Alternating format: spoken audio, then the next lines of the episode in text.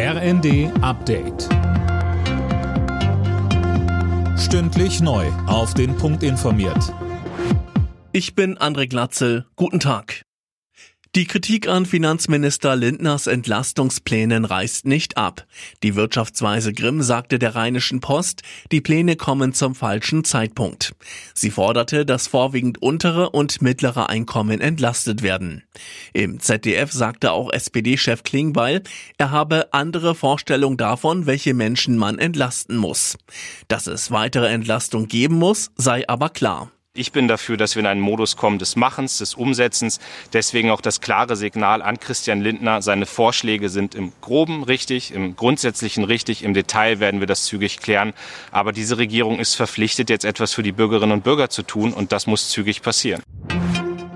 Im Prozess um die Amokfahrt von Trier fordert die Verteidigung, dass der Angeklagte in die Psychiatrie untergebracht werden soll.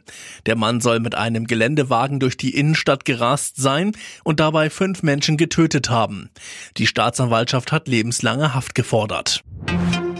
Seit heute dürfen die EU-Staaten keine Kohle mehr aus Russland importieren. Um Mitternacht ist das entsprechende Embargo in Kraft getreten.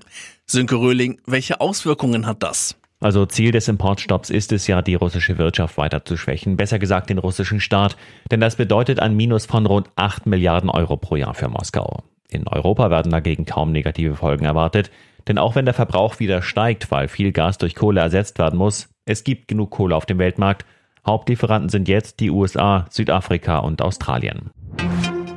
Die Zahl der Kindeswohlgefährdungen in Deutschland ist wieder leicht gesunken.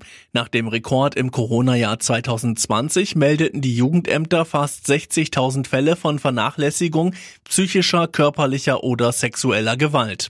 Das waren 600 Fälle weniger als im Vorjahr. Alle Nachrichten auf rnd.de